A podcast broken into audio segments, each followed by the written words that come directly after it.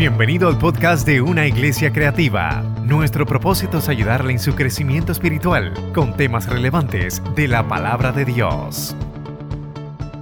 Pues para los que no me conocen, mi nombre es Jorge Nieves Mojica, eh, soy pastor asociado aquí de los ministerios eclesiásticos junto con mi esposa. Lo que pretendemos hacer estos jueves no es eh, eh, ¿cómo le puedo decir? No es tirar por tierra, no es eh, señalar ni juzgar eh, a, la agenda cargada que tienen los gobiernos de, mundiales, sino meramente lo que queremos es educar, educar desde la perspectiva histórica de lo que ¿verdad? fue el feminismo en un inicio y lo que es el feminismo hoy día. Y en base a eso vamos a estar cuatro jueves, como ya dijo el pastor. Hoy vamos a estar tocando el diseño original, la ideología de género y el feminismo radical y cómo se relaciona todo eso desde los orígenes hasta nuestros días. El próximo jueves va a estar el, teólogo Carlos Figueroa hablándonos del nuevo orden mundial y cómo el nuevo orden mundial y cómo todo esto está orquestado hace mucho tiempo. Luego de eso vamos a estar hablando de, cómo el, el diálogo como método de persuasión ha trascendido tanto que hoy mismo escuchamos gente con la retórica y con el mismo discurso repetidamente hablando lo mismo. Pero eso también es una agenda. Y final, el pastor va a tener la perspectiva bíblica y el consejo pastoral el último jueves. Así que sin más preámbulo, comenzamos. Primero que nada, eh, yo siempre, a mí siempre me gusta ocultar cuál es el significado o el origen de algo. Y, y quiero abordar, no sé si ya, ok. Este, no tengo el, de aquí. Ah, está apagado. Okay. ¿Cuál es el significado de origen? Recuerdo una vez que unos estudiantes me, dijeron, Mister, eh, yo soy maestro de educación física y unos estudiantes en una ocasión me dijeron, Mister, este, ¿usted cree en el Halloween? Y yo le dije, bueno, este, yo tengo, ¿verdad? Mi, mi, mi, perspectiva de lo que es el Halloween y lo que es su origen, pero yo le voy a dar una asignación, una asignación para que usted lo busque. Y ellos lo buscaron y al otro día nos sentamos todos y de acuerdo a lo que ellos buscaron del origen del Halloween, cada quien tomó su propia conclusión. Así que lo que, lo que quiero llevar con esto es que podamos primero definir qué es origen. Y origen es un fenómeno hecho que es el principio, causa, motivo de otro fenómeno. También eh, origen significa lugar de donde procede una cosa. Eh, por ejemplo, los puertorriqueños, pues, ¿verdad? nuestro origen es Puerto Rico. Ok, gracias. Y también deriva del latín origo, que se refiere al inicio, comienzo, surgimiento de algo. Ok. Ahora bien, habiendo dicho esto, es importante que nosotros como iglesia sepamos cuál es el origen del diseño, que lo hemos escuchado, que lo hemos leído en la palabra, pero quise traerlo desde el Génesis para que para refrescar nuestras mentes de cuál es el origen natural del hombre y la mujer. Y la Biblia dice en Génesis 1, 27, 28, y creó Dios al hombre a su imagen, a imagen de Dios los creó, varón y hembra los creó, y los bendijo Dios y les dijo, fructificad y multiplicaos, fructificad y multiplicaos, llenad la tierra y sojuzgadla. Y la retórica o el, o el concepto repetitivo del feminismo, ¿verdad? Por la circunstancia que vamos a, ver más al frente, la circunstancia histórica, es que tú dominas tu propio cuerpo, tú, ¿verdad? Tú eres el que controla tu propio, tu, propio cuerpo, eh, tú haces con tu vida lo que tú quieras. Y no es que nosotros estamos queriendo decir de que porque tú seas, en el caso de la mujer, ¿verdad? Porque tú seas niña o mujer, eh, tú necesitas o estás obligada a tener un esposo, a casarte o a tener hijos. Pero si el anhelo de tu corazón, el anhelo de mi hija es algún día tener familia, pues por lo tanto yo la empujo a que ese anhelo en algún momento, ¿verdad? Y ella también lo va a buscar, se dé. Pero la retórica que nos traen es otra. Y la Biblia dice, fructificad y multiplicaos.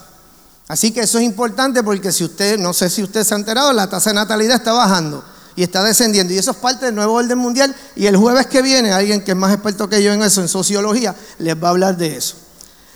Eh, en un libro que se llama Revolución Sexual, eh, el pastor Miguel Núñez, él es pastor en República Dominicana, y su esposa, Catherine Echenaldi de Núñez, ellos dijeron lo siguiente, Ser una sola carne implica la fusión de sexos diferentes, vidas diferentes, intereses diferentes, valores diferentes, metas diferentes y sueños diferentes.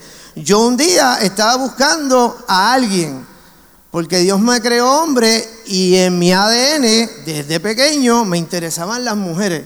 Siempre me gustaron las niñas. Y un día en una iglesia, la iglesia bautista de Junco, vi a aquella hermosa mujer.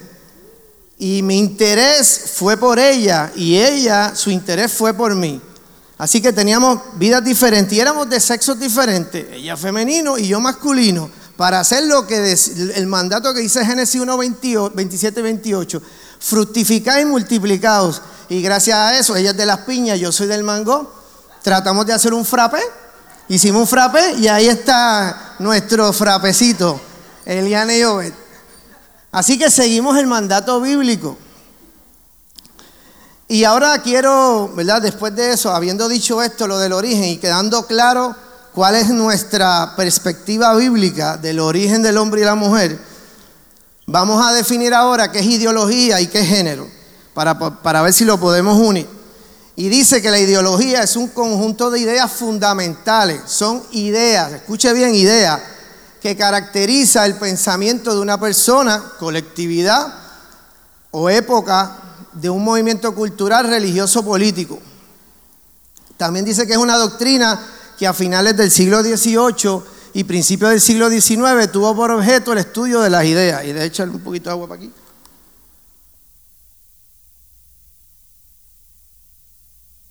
Así que ideología viene de eso, de un conjunto de ideas, de conceptos o ideas que un grupo en un momento dado decidió por las circunstancias que vivieron pues vamos a pensar en esto. Quieto ahí, o quieta ahí. Y yo traje un ejemplo en, esta parte de aquí. Mañana Jorge Nieves, a mí me gusta correr. Mañana Jorge Nieves se levantó porque un mosquito le picó y dijo, yo quiero romper el récord de la milla. La milla, para el que ¿verdad? no tiene noción, en una pista atlética, cuatro vueltas, más o menos, es una milla. El récord masculino de la milla son 3.43, 3 minutos 43 segundos. En femenino es 4.12, 4 minutos 12 segundos. De hecho, viéndolo ahí vemos lo abismal, porque uno de los conceptos que tiene es que, no, debe haber diferencia entre hombres y mujeres, pero las hay son abismales. O sea, somos diferentes, totalmente diferentes. Y ahí en el récord mundial lo vemos. Casi 30 segundos el hombre fue más rápido que la mujer. Puede ser por altura, puede ser por peso. usted puede poner, ¿verdad? Este, pensamientos en ello de que somos, ¿verdad? De, que por esto fue que pudo haber pasado. Pero nada, volviendo a, lo, que quería ayer.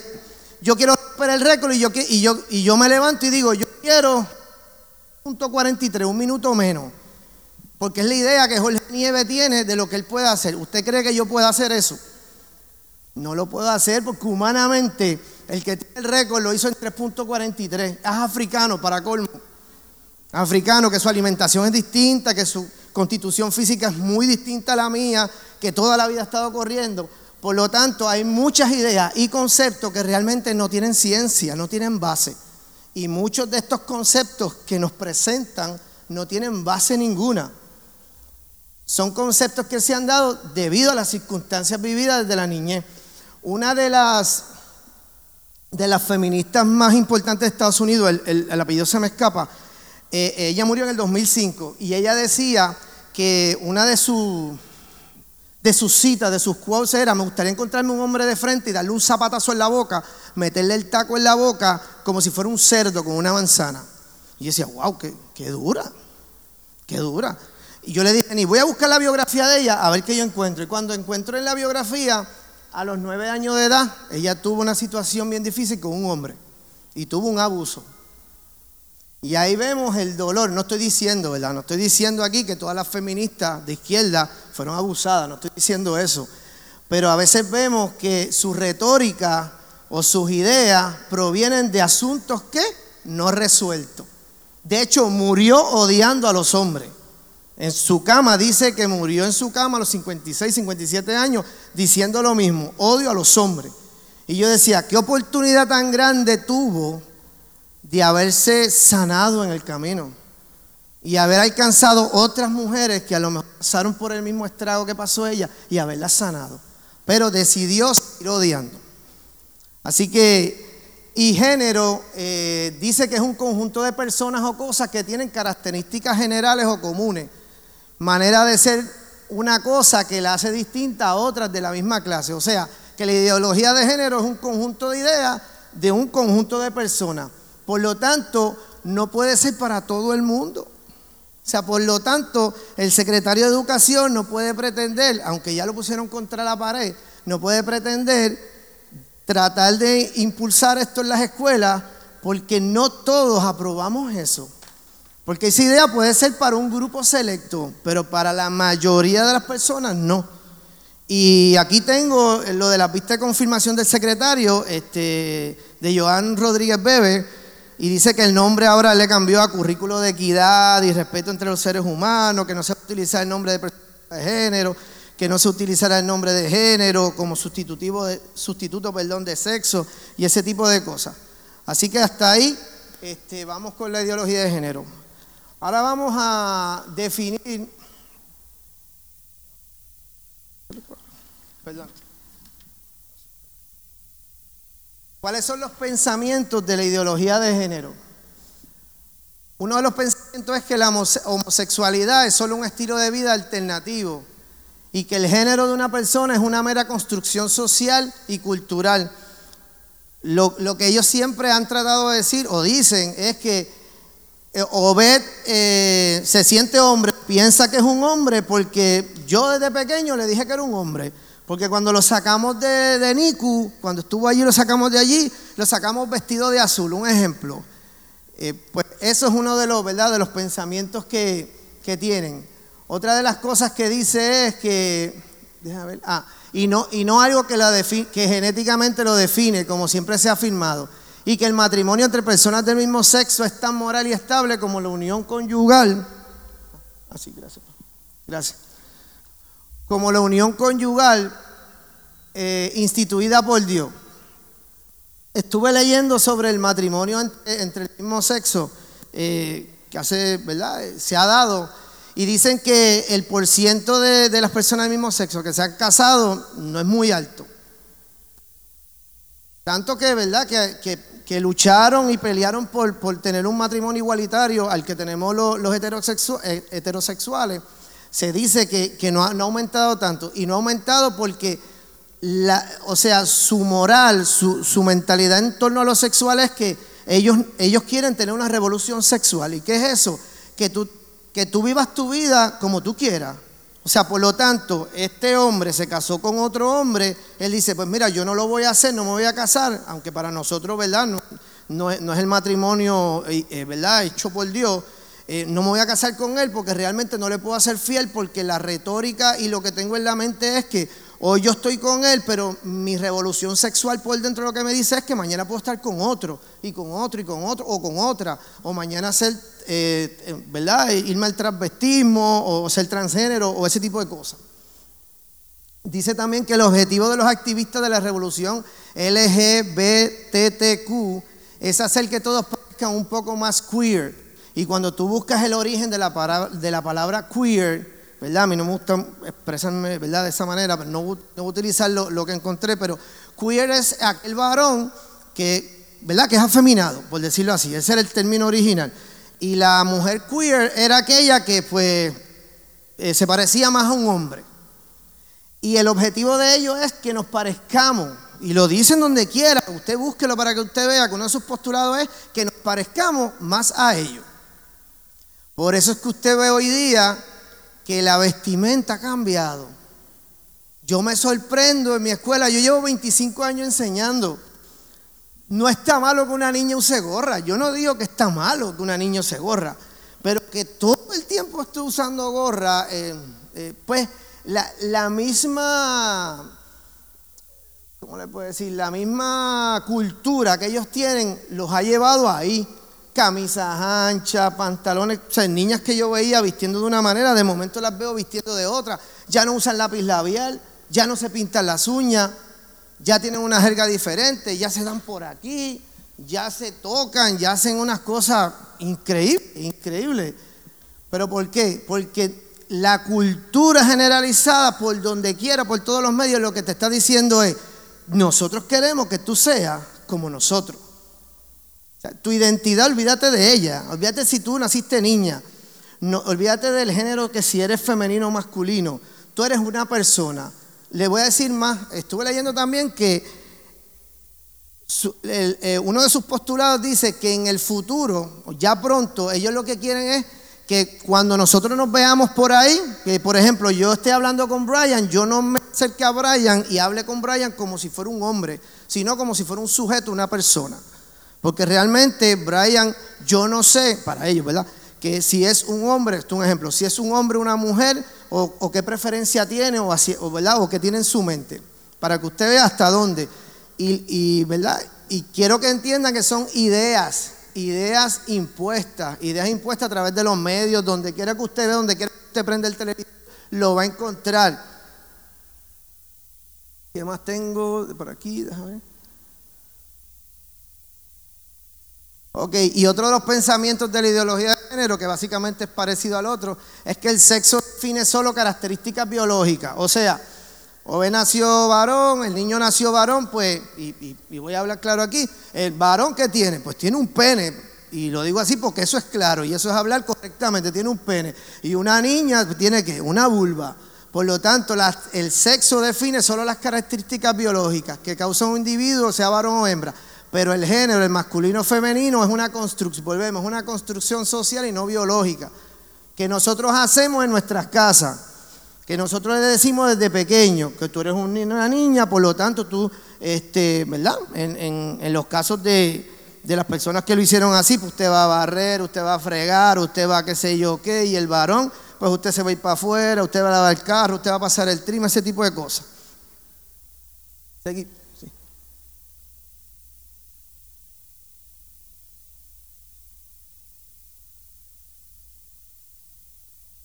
Y la, y ahora vamos a definir lo que es la perspectiva de género, que también lo hemos escuchado, ¿verdad? Ideología, perspectiva.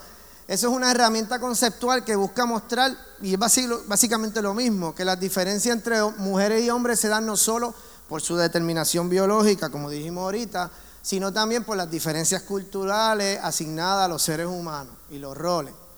La perspectiva de género pretende desnaturalizar desde el punto de vista teórico y desde las intervenciones sociales, radio, prensa, televisión, donde quiera, universidad, escuela, centro de cuido, Montessori, escuela privada, donde quiera que esté, ahí lo van a bombardear. El carácter jerárquico atribuido a la relación entre los géneros. Y cuando dice el carácter jerárquico, es el carácter que ha tenido el patriarcado, ¿verdad? El hombre. Y lamentablemente, ¿verdad? Uno no puede tapar el cielo con la mano. Y ahorita lo vamos a ver, desde los inicios, la mujer fue dejada a un lado y el hombre exaltado. Y, ¿verdad? y gracias a Dios ah, lograron muchas victorias. Pero eso, ¿verdad? Se ha traspolado y se ha querido desvirtuar por ciertas razones.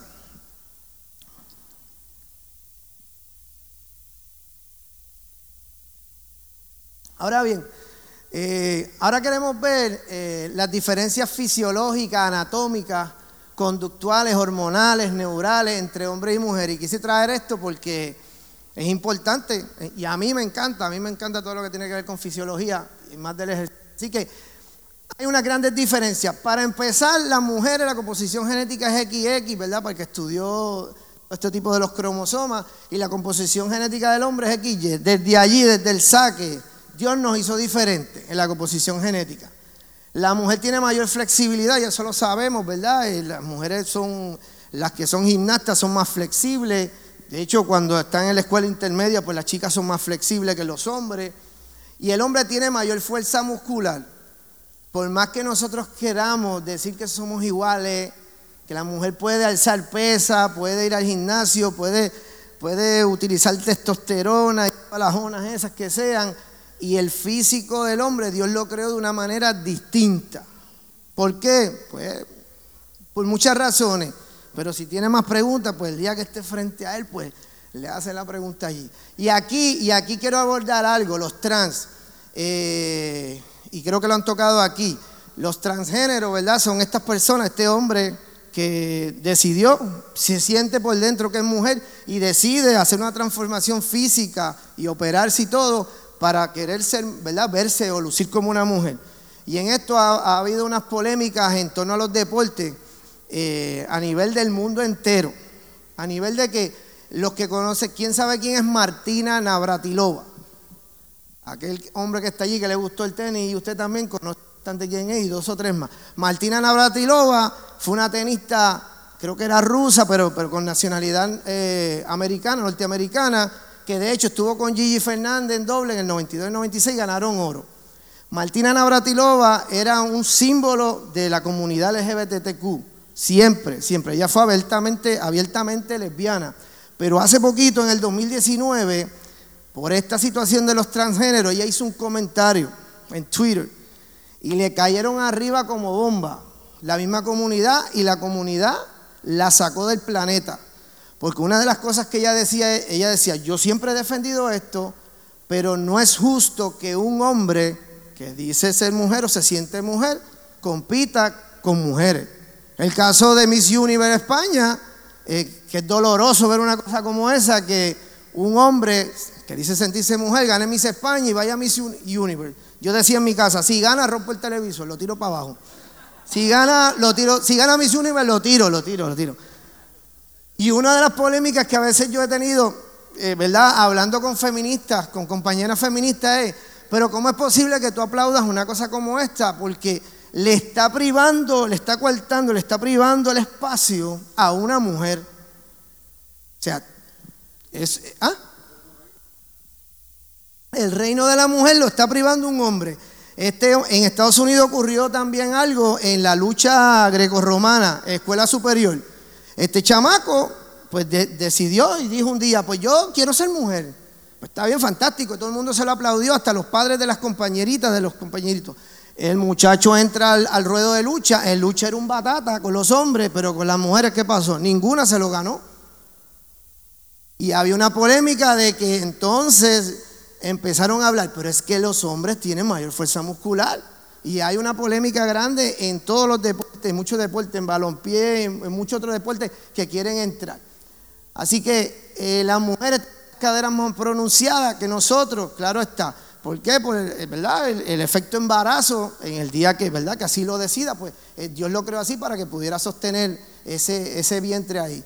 Nosotros tenemos el tórax y los hombros más anchos, las mujeres son más emocionales, la emocionalidad está en ellas bien alta. En nosotros el raciocinio, digo, digo, digo. Eni, se echó a reír allá atrás. Sí, sí. Bueno, eh, no siempre racionamos bien, eso, eso, es cierto, eso es cierto. Eh, pero somos menos emocionales. Y usted lo sabe, ni a veces se acerca, mira lo que le pasó a qué sé yo quién.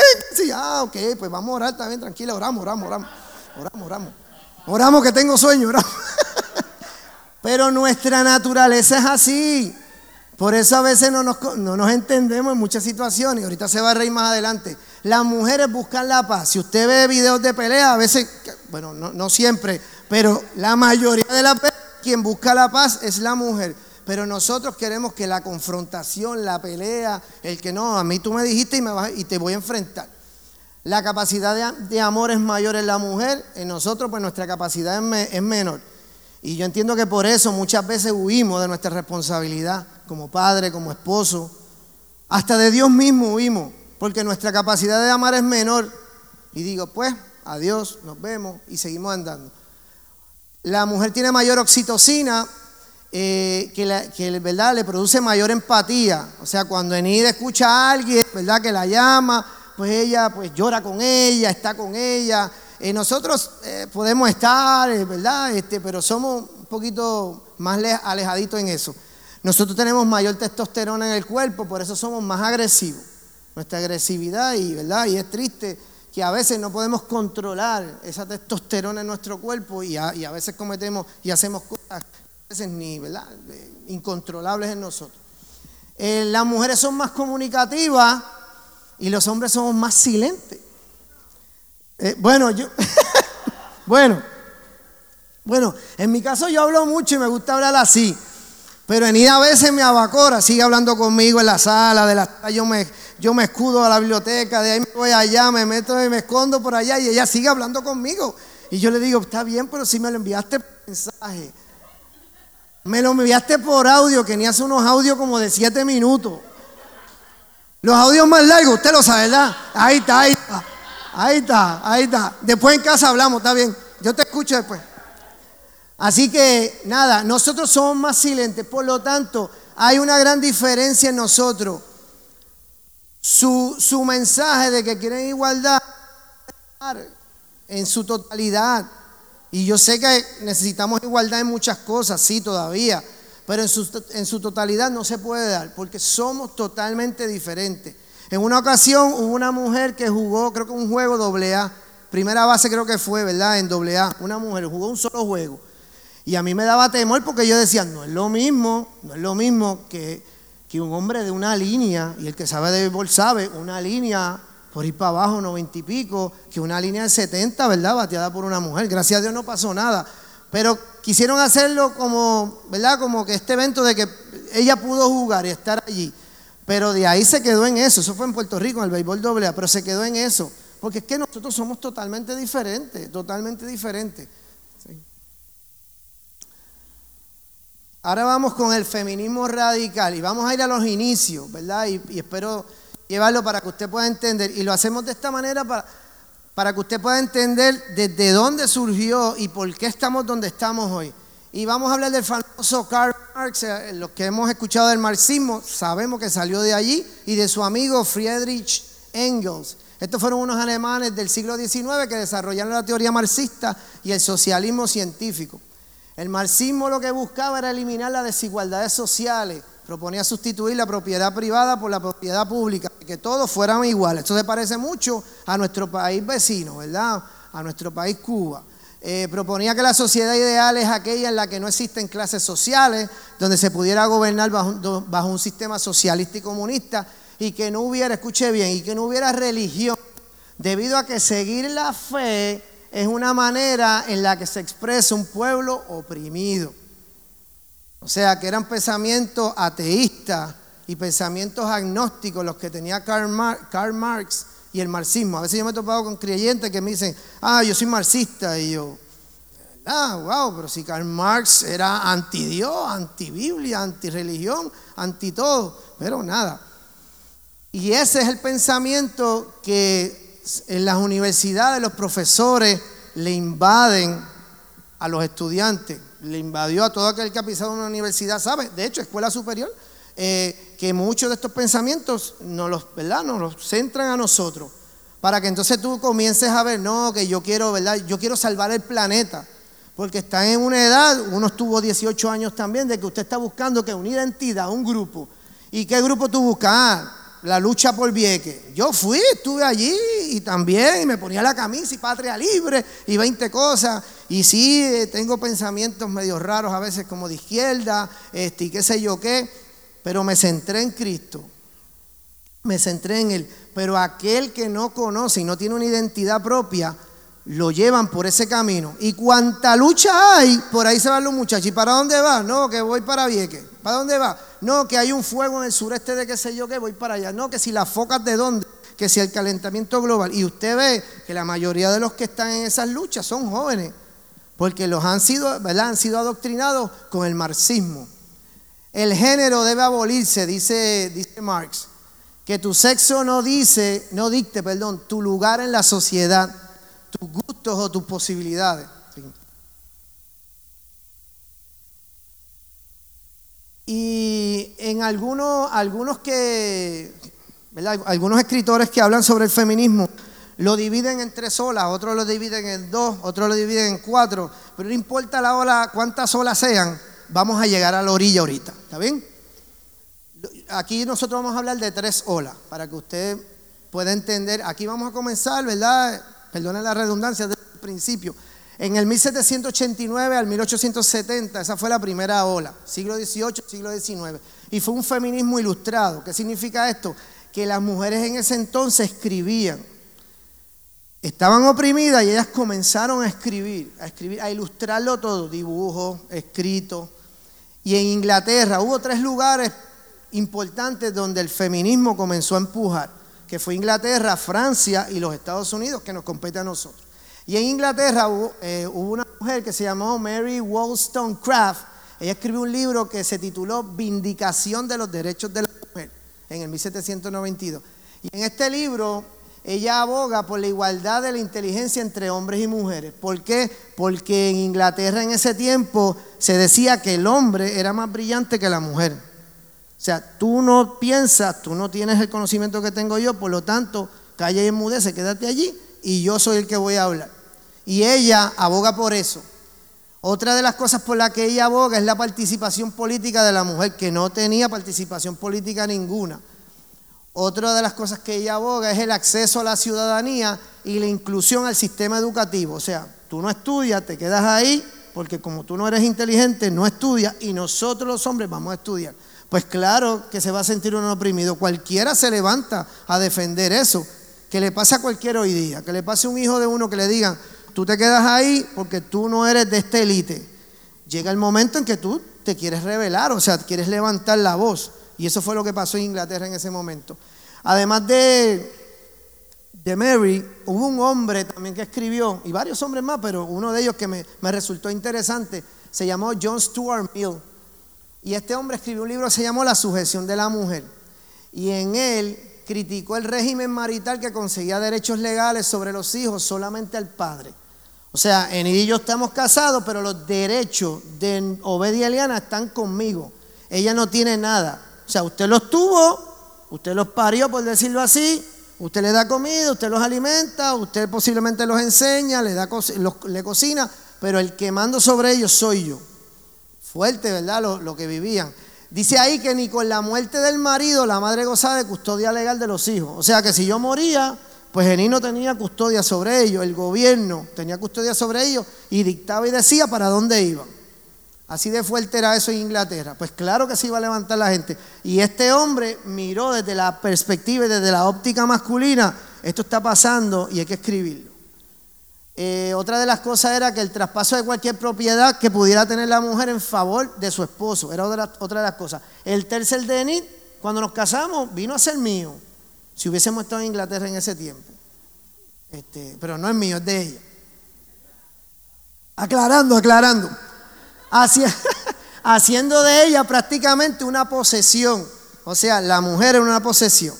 Seguimos. Ahora vamos a ver lo que sucedió en Francia, ¿verdad? Y la famosa revolución francesa del 1789. Y aquí un grupo de mujeres abogaron a través de los cuadernos de queja. ¿Y qué eran los cuadernos de queja? Eso mismo. Yo estuve buscando fotos y eran unos cuadernos donde tú expresabas la queja que tú tenías al gobierno. Y, las mujeres se quejaron en ese momento, un grupo de mujeres, después que se acaba la guerra, se hace una asamblea general, pero dijeron, no, ustedes están excluidas de toda la asamblea general. Y ellas en el cuaderno de quejas eh, comenzaron a escribir, pero ¿por qué nosotros estamos excluidas si nosotros somos parte de la revolución?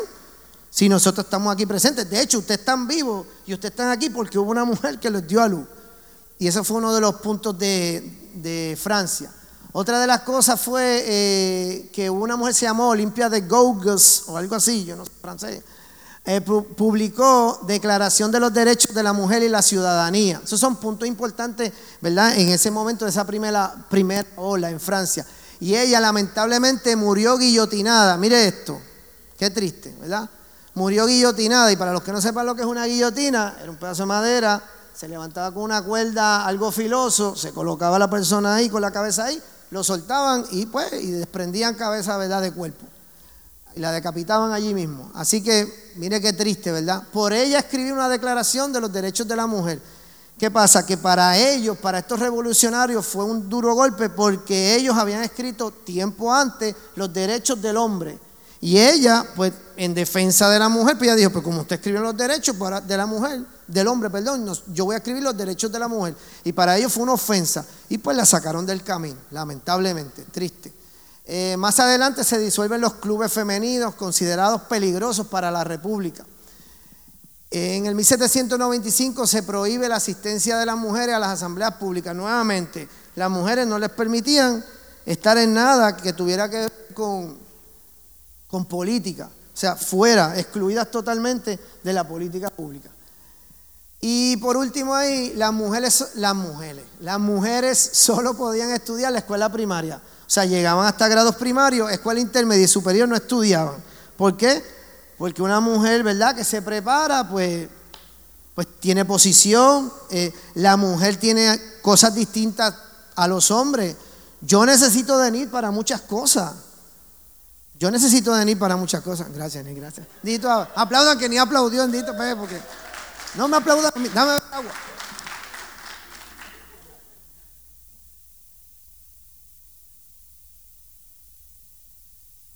Chocolate. Chocolate. ¿Dónde estoy? Ok.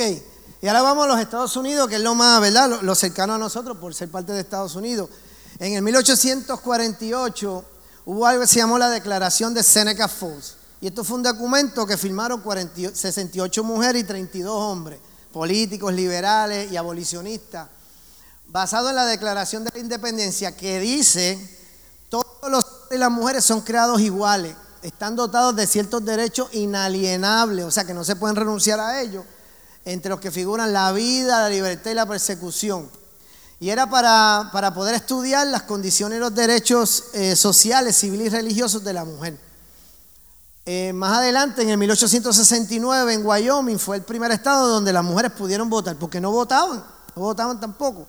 Y en el 1920, hace poquito, en el 2020, creo que fue en septiembre del 2020, se cumplieron 100 años desde que la mujer pudo ejercer el derecho al voto en todos los Estados Unidos.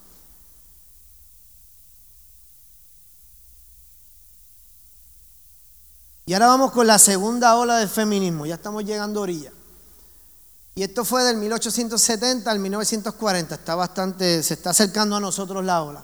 Aquí hubo la incorporación de la mujer al mundo laboral y al sufragio, o sea, al voto universal. Ya la mujer pues se integró a las labores, salió de la casa y se fue al mundo laboral, se fue a trabajar, ¿verdad?, en la industria, en muchos sitios. En 1884, el mismo amigo de Karl Marx, Friedrich Engels publicó un libro que se llama El origen de la familia, la propiedad privada y el Estado. Y en él, él basó sus ideas en unos estudios que hizo y él decía, pero mira, la, familia no es la familia que nosotros vemos, esa familia bíblica no es. La familia que yo he visto es una familia de matrimonios por grupos. Por ejemplo, que había un esposo o un hombre con muchas mujeres, o había una mujer con muchos hombres. Ese es el tipo de familia que, que él expresó en ese libro. Además que había incesto también. El padre, ¿verdad? Estaban con, sus hijas, madre estaban con sus hijos, y era una conducta, ¿verdad?, de incesto en, el libro que, él escribió. Eh, dice ahí que la aparición de la propiedad privada derrumbó el paraíso comunista matriarcal y con ello abrió paso a la dominancia masculina. Eh, Engels lo que dice ahí es que el, ya tener, el comenzar a tener el, hombre propiedad privada, empezar a tener fincas, tierras, eh, gobernar aquí y allá, le quitó, dice él, ¿verdad? De acuerdo a él, el paraíso comunista, porque él dice que en ese libro que la mujer era la que dominaba en ese tiempo. Y eso, pues, es verdad, el tener las propiedades privadas le fue quitando el poder a la mujer y entonces el hombre fue el que se levantó dominando a la mujer. Y vemos esa lucha, ¿verdad? Esa lucha de poder entre que si el hombre es el que tiene el poder y la mujer, lo vemos desde el, inicio del feminismo y, la vemos hoy día también. Uno de los puntos que él decía es que el hombre es, en la familia burgués y la mujer representa el proletariado. Y esto es algo que todavía se repite, esta frase. Y lo que quiere decir es que el hombre es el dueño, o sea, el, el jefe como tal, y la mujer es la esclava, es parte del proletariado. Eh, Marx decía, y esto eh, eh, es bien interesante, Marx decía, si el origen de la familia celestial no es más que una prefiguración de la misma familia, de la misma, de la misma familia terrena humana, es a esta la que hay que destruir. O sea, uno de los puntos, uno de los targets de este feminismo y de toda esta ¿verdad? cosmovisión que tienen ellos es destruir el origen de la familia, es destruir la familia original. Y es a base de ideas, de la ideología de género, del feminismo radical, para romper todo concepto, ¿verdad? O todo rasgo de la familia original. Eh, la feminidad, eh, en el 40, en un libro que se, que se, titula, se tituló En defensa de la mujer, dijo lo siguiente. La feminidad elaborada y el énfasis excesivo en la belleza mantienen a las mujeres en el avasallamiento. Y que es algo avasallado, es algo acorralado. Ella lo que decía es, una mujer que sea muy femenina o que se vista muy bien o que se mantenga bella no nos ayuda a nosotras, las feministas, a avanzar. Y hoy en día, hoy está hablando con una compañera de eso, ya dice que ya tiene muchas amigas feministas que, que luchan con eso porque le dicen, ¿para qué tú te maquillas tanto? ¿Para qué tú te arreglas tanto si tú eres feminista? Y cuando tú ves a veces las feministas más grandes de la historia, que tú las miras, tú dices, Dios mío, pero ¿y qué le pasó? O sea, esa mujer nunca fue, nunca se arregló el pelo, nunca fue al beauty, o sea, un abandono corporal, este, pues posiblemente, pues, si tienes unas libras, unos kilos de más, pero, pero, pero Dios te hizo, Dios te creó. Y muchas veces el target es ese, pues tú no, tú no llenas el modelo de lo que es femenino o de lo que es bello, pues sé del otro bando o vete allí. Porque como aquí nadie te ama, de esa manera tú no vas a conseguir un príncipe azul, violeta, rojo, amarillo, verde, lo que sea. Pues muévete allí. Y ese es el mensaje que están enviando por todos lados.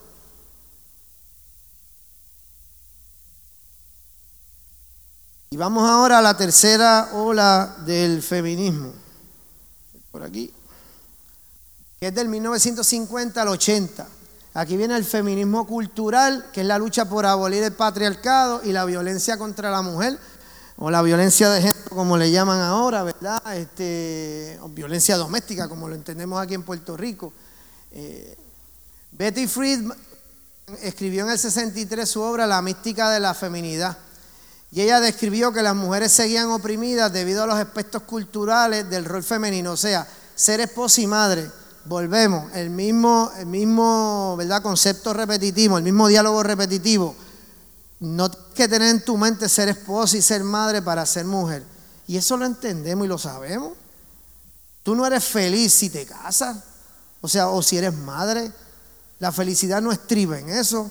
Y a los que creemos en Cristo, la felicidad estriba en alcanzar la felicidad plena en Él, en Él.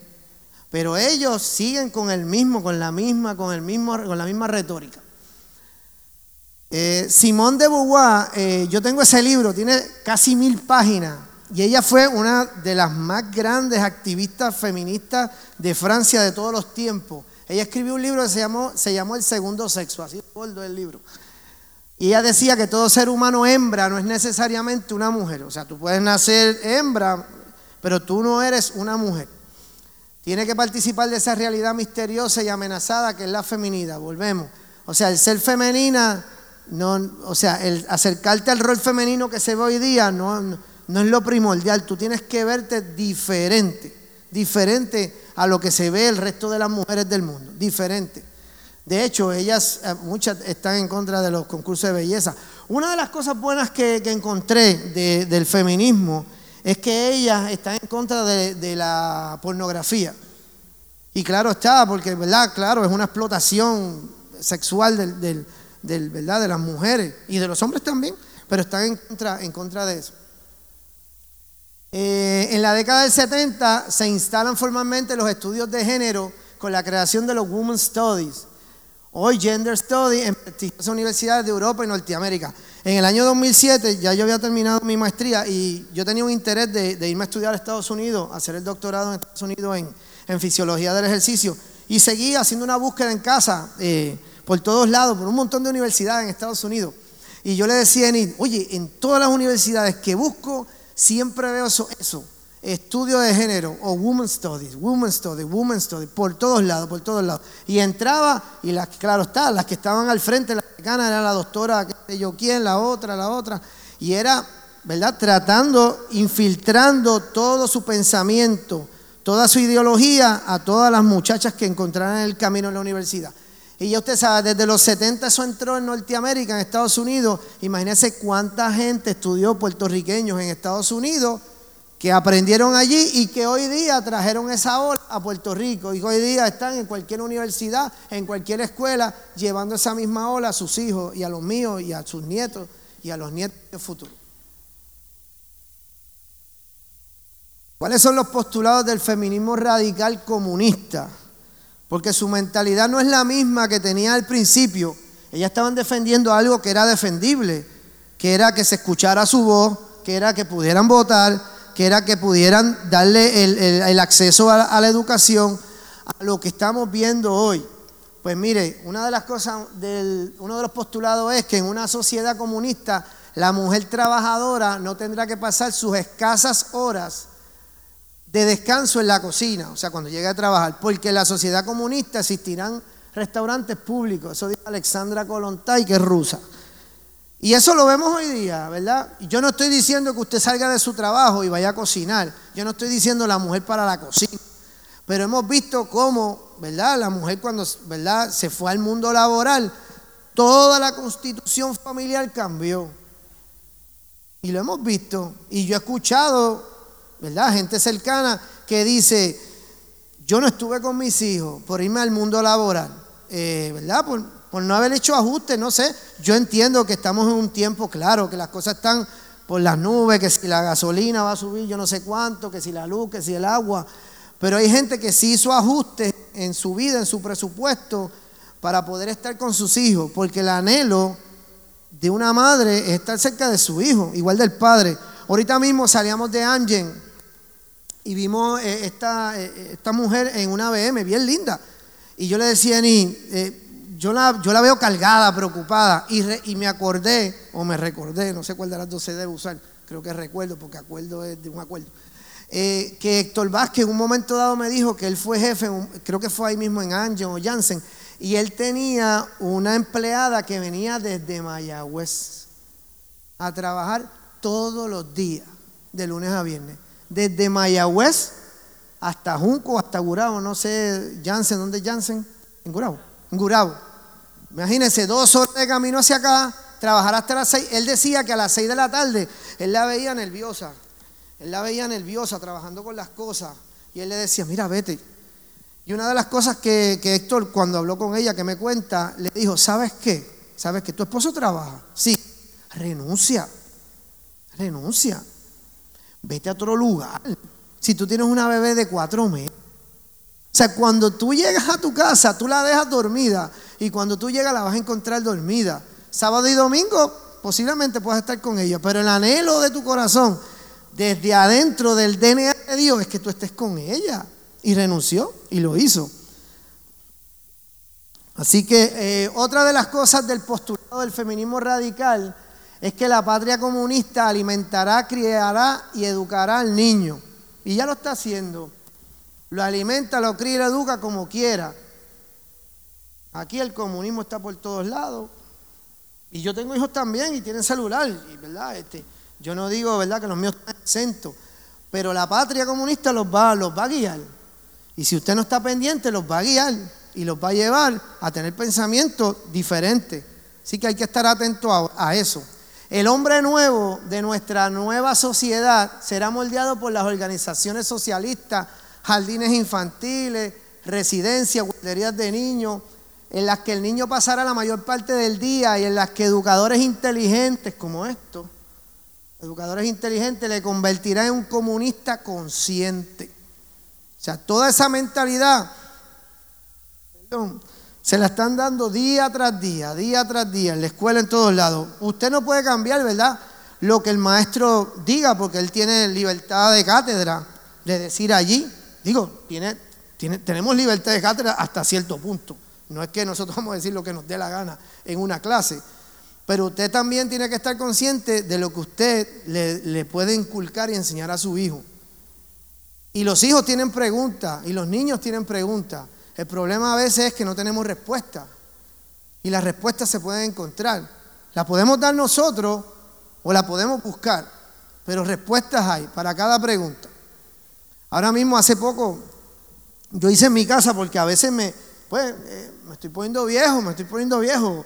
Este, pues estamos en un mundo tecnológico y busqué a ver qué hacía y un día eh, hice algo para, para, que mis hijos pudieran eh, tenerlos que, que estuvieran acceso a la tecnología, pero a la misma vez que tuvieran para hacer otras cosas que no tuvieran que ver con eso. Y le hice un programa que se llama el 2-4, 2 y 4. Pues usted se levanta, estamos en vacaciones, tiene dos horas, dos horas para tener acceso a la tecnología. Luego de eso va a tener cuatro horas para que lo invierta en cualquier otra cosa, en lo que sea. Si se quiere dormir, se acuesta a dormir porque descansa. Si quiere jugar, juega. Si quiere leer, lee, porque eso es importante, te instruye, te educa, te, añade palabras. Eh, si quieres eh, pensar, pues piensa. Si quieres cantar, pues canta. Si quieres bailar, hacer ejercicio, pues lo hace. Y luego dos horas otra vez de tecnología. Y luego cuatro horas otra vez de, pues, de hacer cualquier otra cosa. Y tiempo para hablar, para reflexionar. Así que hay cosas o ajustes que podemos hacer. Que siempre lo hacemos. No. A veces lo hacemos, a veces se me va de las manos, vuelvo y lo retomo, vuelvo y se me va, se me escapa, vuelvo y lo agarro. Pero estoy tratando, estoy tratando con eso. Así que cada uno puede hacer su parte. La última idea de los postulados del feminismo radical comunista es que la realización del feminismo marxista, volvemos, es la destrucción de la familia es destruir la institución familiar, es destruirla, sacarla, arrancarla de raíz. Lo único que, ¿verdad? que, tiene estas ideologías eh, contra la pared muchas veces somos nosotros la iglesia y la familia. Porque de hecho hay gente que no va a ninguna iglesia, de hecho que no cree en nada, pero que cree en la institución de la familia tal como, como, como la tenemos o como creemos nosotros los creyentes, y ellos abogan. De hecho, Agustín Laje, no, él no, él no se identifica como cristiano, él, él no sigue a nadie, el, argentino que ha venido a Puerto Rico y que ha escrito varios libros, y él no se identifica con nadie, pero sí cree, ¿verdad?, en la familia, en la constitución de la familia de hombre y mujer, y la defiende. Otro de los postulados del feminismo radical comunista es que el sistema de opresión del hombre sobre la mujer, o sea, el patriarcado, se ha derrotado por completo. Y uno de los, ¿verdad?, de los terminologías o de las frases de hoy día es que todos los hombres cargamos un violador adentro. ¿Lo ha escuchado? ¿Lo ha escuchado? Eso es uno postulado ahora, que yo soy un posible violador. Y lo digo así abiertamente porque es cierto. Hace poquito en la escuela me topé con una nena, sexto grado, estuve dando ahora, sexto grado. Y yo no sé por qué salió el tema, que la nena me, dice, ah, mister, eh, todos los hombres son malos. Y yo, ¿cómo? Sí, que todos los hombres son malos. Ajá, ¿y dónde tú leíste eso? Y me dijo, no, en el libro, y me, yo creo que lo dije la otra vez aquí, un libro, y me mencionó un, libro ahí en inglés que ni entendí. Y yo le dije, ajá, ¿y son futuros o próximos violadores? Yo, ajá. Y yo digo, pues mira, tú tienes un problema, porque te tienes que ir de la escuela, te tienes que ir de mi salón, te tienes que ir del salón donde estés con los demás niños no puedes acercarte al director. De hecho, tienes que votar a tu papá de tu casa, a tu hermano, a tu tío, a toda la gente, a tu abuelo, a todos ellos. Todos los varones estamos en contra de ellos. y es un pensamiento constante, constante, constante, para hacer, ¿verdad?, ver que nosotros somos el problema. Realmente no todos los hombres son malos. Sí, hay una problemática. Sí, no, no lo tapamos. De que, ¿verdad?, de que, de que la salud mental de muchos está mal y que han cometido atrocidades como lo que ha pasado últimamente. No tapamos el cielo con la mano, pero de eso a generalizar de que todos somos malos, no, no, no, no. Esa yo no se la creo a nadie, esa no se la creo. Otra de las cosas es retomar el control sexual y reproductivo de las mujeres. Y el aborto se firmó, ¿verdad? Este, comenzó en el 1973 en los Estados Unidos. Y yo doy gracias a Dios porque en ese mismo año que se que, el aborto comenzó en los Estados Unidos, mi madre decidió tenerme. No porque me quería abortar, sino porque en ese momento, yo nací en el 73, mi madre a lo mejor esa, esa, esa lluvia o esas olas de, del aborto corrían por la televisión por todos lados y ella decidió tenerme. Y el aborto es algo que, levanta pasiones donde quiera. Porque rápido lo que pensamos es, ¿verdad? La misma retórica. No, pero la que fue abusada, pero siempre, siempre es el target, la que fue abusada, qué hace con el niño, o lo que sea. De hecho, hay muchas legislaciones ahora mismo sobre eso. Lo último que escuché es que si la mujer tiene nueve meses ya puede disponer del, del, del, niño a los nueve meses, imagínense. Puede hacer lo que quiera, se está legislando en muchos países. O sea, que yo tengo hasta los nueve meses de gestación y que yo decida con él lo que yo quiera y que nadie, eh, eh, o sea, la ley no vaya sobre mí porque, pues, porque se legisló ya sobre eso. Y, ¿verdad? y gracias a eso y gracias a esa retórica o ese, o ese mensaje, la natalidad también ha bajado. ¿verdad? Este, pues porque volvemos, es un ciclo. Es tú tener una sexualidad alocada, es tú tener una revolución como te dé la gana, haz con tu vida lo que sea, brinca y salta, ten relaciones sexuales a lo loco, no importa. Ah, quedaste embarazada, pues nosotros tenemos la solución. Nosotros tenemos el aborto, o tenemos, eh, ¿verdad?, los anticonceptivos que salieron, ¿verdad?, un tiempo también. Y tenemos la solución para eso. Y tras de eso te tengo otra solución más. Para que no quedes embarazada, pues rápidamente tú no vas a quedar embarazada si te unes a una mujer, si eres mujer. Y otro de los postulados es aumentar el poder económico, social, cultural y político de las mujeres. Ahora, vamos a ver ahora las consecuencias adversas de la ideología de género y del feminismo radical. ¿Cuáles son las consecuencias que nosotros tenemos como pueblo y como país, como mundo? Primero, que el cambio radical del diseño original, un cambio radical del diseño de hombre y mujer ya se está viendo. Ya ese cambio se, se, derrumbó radicalmente.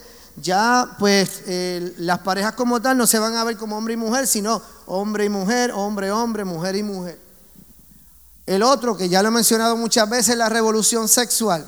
Tú dispón con tu cuerpo como tú quieras. Nadie tiene control de tu cuerpo. Leí hace tiempo en un libro, creo que fue en Revolución Sexual, de un niño, creo que fue en Canadá, eh, este niño, eh, niño fue, creo que fue niño que quería, que quería ser eh, mujer. Creo que fue niño, sí, niño que quería ser mujer. Creo que tenía 10 años. Y en Canadá la ley defiende al menor. Y el papá ante esto está abogando y está diciendo, pero es que yo soy el padre del niño. Y, y el gobierno lo que le decía es, pero es que el niño quiere operarse. Y si el niño quiere operarse y mutilarse, y castrarse, pues el gobierno le va a dar ese poder al niño por encima de lo que tú puedas decir. Y el padre decía, pero a los cinco años, ¿quién va a estar conmigo? Si a los cinco años después él decide que estaba, ¿verdad?, equivocado, que, que cometió una locura por hacer eso, ir en contra natura, ¿quién va a estar conmigo? Pues el gobierno le dijo, pues, pero esa es la decisión del niño. Y el niño ganó, y el niño se mutiló. Y el niño hoy, pues ya no tiene su, su pene. Para que usted vea que hasta dónde hemos llegado con la revolución sexual.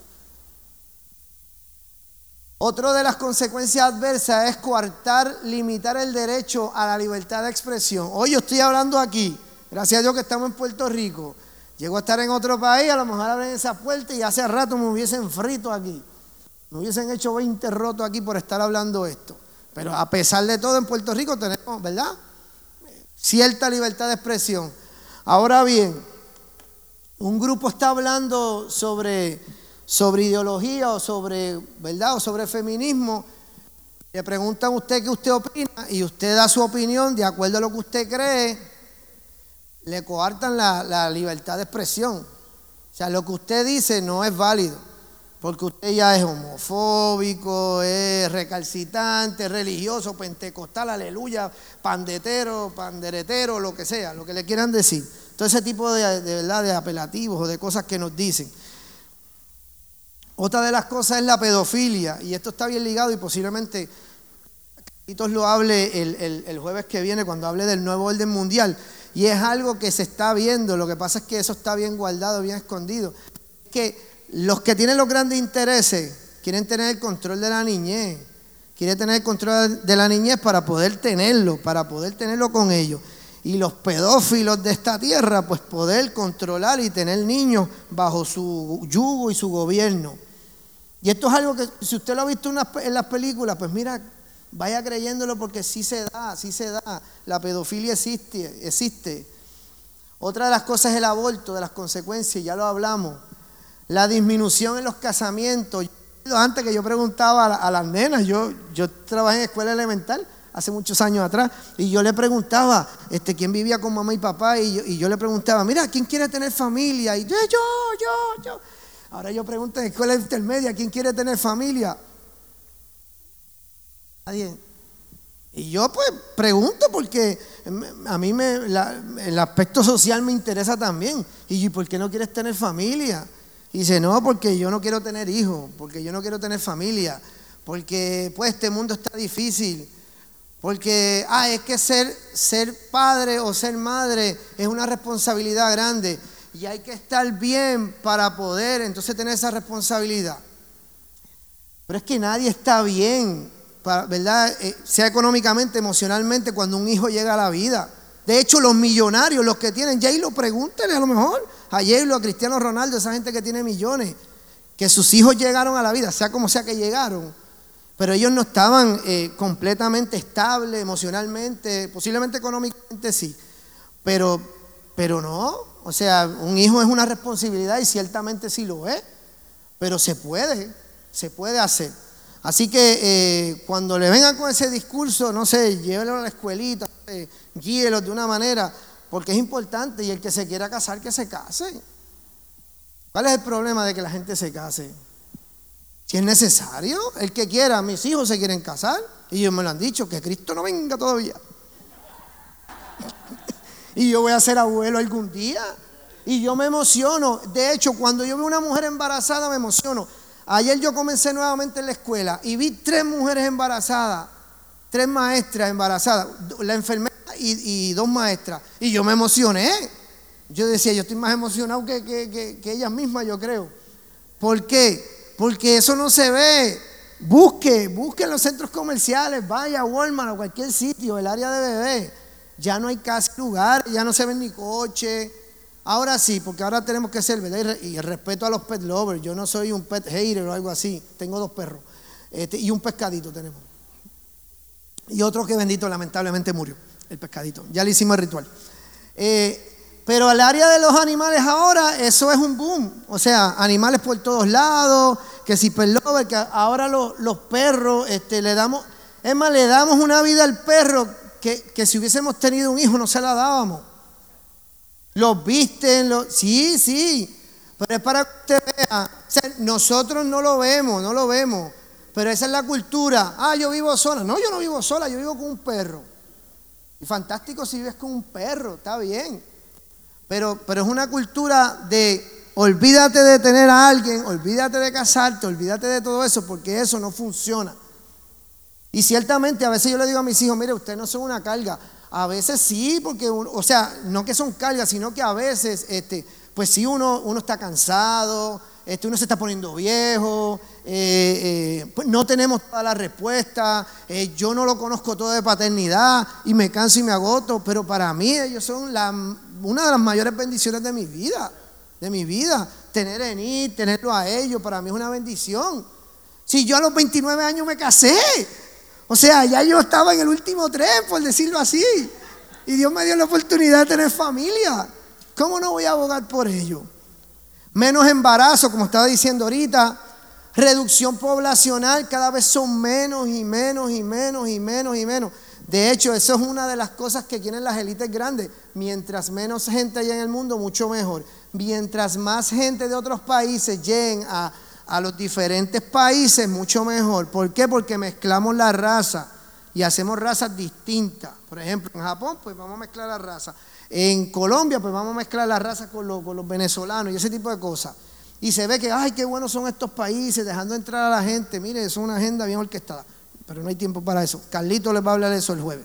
Visualización desvirtuada hacia los hombres, de vernos a nosotros como, lo que decía ahorita, como asesinos, maltratantes, cuando nosotros no somos eso.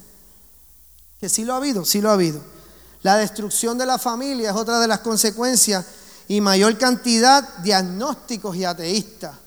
Y esto es triste porque el Barna, Group, el Barna Group, que es, que es una entidad que, ¿verdad? Se, pasa haciendo estudios sociológicos, demográficos de las iglesias, hace un tiempito atrás dijo que el 67%, o sea, 7 de cada 10 jóvenes, salud, jóvenes de nuestras iglesias en, pues, Estados Unidos, cuando llegaban a la, universidad, se apartaban del Evangelio. Siete de cada diez. Siete de cada diez. Eso es alarmante. Claro está, es una decisión, ¿verdad?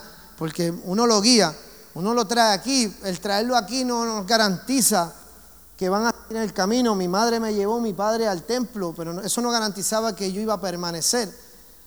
Pero el permanecer, para, para permanecer hay que ir al libro. al libro que nos guía. Eh, vamos a la próxima. Ok, y terminando ya, culminando, vamos con la recomendación pastoral. Yo sé que el pastor tiene, ¿verdad?, la, perspectiva bíblica y el consejo pastoral, pero eh, Dios puso en mi corazón esto y quiero cerrar con esto. Recomendación pastoral, importante, volvamos a la Biblia. Yo no soy el hombre más bíblico, de hecho, yo hay versos que yo tengo en la mente que yo no sé ni yo no sé ni, ni de qué libro son. Eh, sí, sí, este, de verdad, de verdad. Eh, ahora mismo estoy en el instituto bíblico y a veces, guía, de antes de verdad, eso era así, ¿no? Y estoy aprendiendo porque cada día es para aprender. Pero trato de sacar un espacio en las mañanas para tener la Biblia en audio y tenerla físicamente en mi bulto. Y en ese periodo que yo tenga libre de almuerzo, ponerlo y escucharlo mientras almuerzo y sacar ese espacio para hablar con mi Dios y que la palabra me hable. Es necesario volver a la Biblia. Y mira lo que dice Deuteronomio 6, del 6 al 7. Grábate en el corazón estas palabras que hoy te mando. Incúlcaselas continuamente a tus hijos. Háblales de ellas cuando estés en tu casa y cuando vayas por el camino, cuando te acuestes y cuando te levantes. Es importante. Netflix es bueno, buenísimo. Estar en Facebook, tremendo, espectacular, bueno. Pero usted mismo haga el ejercicio, ¿cuánto tiempo le dedico a esto? Y a veces nosotros hacemos el ejercicio, hasta yo mismo, que a mí no me gusta, yo ni entro casi a Facebook. De hecho, perdónenme los que nunca, ¿verdad? Los, ¿verdad? Les, he dicho que sean mis amigos. Es que yo no, a mí Facebook no me gusta mucho. Perdónenme, ¿verdad? Perdónenme. Este, pero ¿cuánto tiempo usted invierte en esto? ¿Y cuánto tiempo usted invierte en la verdad sostenible de la palabra. Yo no estoy diciendo que yo soy el más que leo, no estoy diciendo eso. No, no, no, no me quiero parar aquí para ser, ¿verdad? Que me vean como que soy el más bíblico, el más santo, no, no. Pero cada día algo, algo nuevo me, me dice, léela, léela, porque yo tengo una Biblia para leerla en un año. Saca la Biblia, léela. Un día un estudiante me dijo, Mister, ¿y por qué tú estás con la Biblia? Me dijo un estudiante, creyente. Y yo le digo, pero ¿y con qué libro voy a andar, brother? Yo digo, ¿tú eres cristiano como yo? Me dijo, sí. Hijo de pastor, eh, buen amiguito, el nene, es cómico, él hace comedia y todo. Y yo le digo, ¿dónde está tu Biblia? En casa. Y yo, pues error, ponla en tu bulto, tráela a la escuela, sácala, no tengas temor. No tengas temor de, de que te vean, no tengas temor. Si el mundo donde quiera está hablando barbaridades y tonterías, si el mundo donde quiera está diciendo barbaridades, pues nosotros tenemos que abrir nuestra boca también. Segunda recomendación, los hijos son una herencia del Señor, los frutos del vientre son una recompensa. Salmo 127.3, cada hijo que viene a la tierra es una recompensa. Para los que hablan verdad y, empujan el aborto como una gran opción para, para eliminar a alguien. El 3, pero si a ustedes les parece mal servir al Señor, elijan ustedes mismos a quienes van a servir, a los dioses que sirvieron a sus, antepasados, al otro lado del río Éufrates, o a los dioses de los amorreos, en cuya tierra ustedes ahora habitan. Por mi parte, mi familia, mi casa y yo serviremos al Señor, dijo Josué, en Josué 24:15. Segunda recomendación, y estoy terminando. Invierte más tiempo familiar y menos tiempo tecnológico, ya se lo dije. Invierta, no sé, invéntese algo, no sé, salga, búsquese un baloncito, llénelo, salga una pista, una cancha. La gente no quiere ni salir. Si la gente no quiere salir, salga usted. Váyase solo, una cancha, las canchas ya ni las usan. Y a veces las canchas tienen pista alrededor y ya yo no veo ni niños ni corriendo bicicleta, ni haciendo nada. Metidos en un cuarto, llenándose de basura por todos lados, perdonen verdad la expresión llenándose yo no sé de qué, ah, mi nene, mi nene no molesta. ¿Y qué hace? Encerrado en un cuarto. Pues tenga cuidado porque eso puede una bomba de tiempo. Los dos que tirotearon en Columbine en el 99 se pasaban encerrados, en el 99, encerrados, buscando cómo, qué hacían los nazis. ¿Y luego qué pasó? decidieron, ¿verdad?, entrar a la escuela y tirotear a sus compañeros de clase. Así que tiene, tiene que estar pendiente a eso. Y por último, estudia, lee e investiga sobre los temas de actualidad. Dedícate a estudiar, no que te vayas a la universidad, pero estudia lo, que es relevante hoy día. Hoy mismo, ¿verdad? Hicimos esto, estuvimos cuatro meses leyendo, leyendo, y la bibliografía ahorita la vamos a poner ahí, leyendo y leyendo y leyendo y ocultando y buscando de aquí a allá para poder traer algo, ¿verdad? Que, que, usted pudiera ser práctico para usted, que lo pudiera entender. Yo espero que lo haya podido entender, ¿verdad? Este, eh, pero leer, leer y investigar. Y si usted no sabe, pregunte. Si tenemos, mira, ahora tenemos acceso, no tiene que ir a la enciclopedia, ¿cómo era que se llamaba aquella? La cumbre. La cumbre que cogían polvo, los mosquitos estudiaban más que uno. Y los lagartijos salían con doctorado. Pues mire, tiene acceso para buscar información.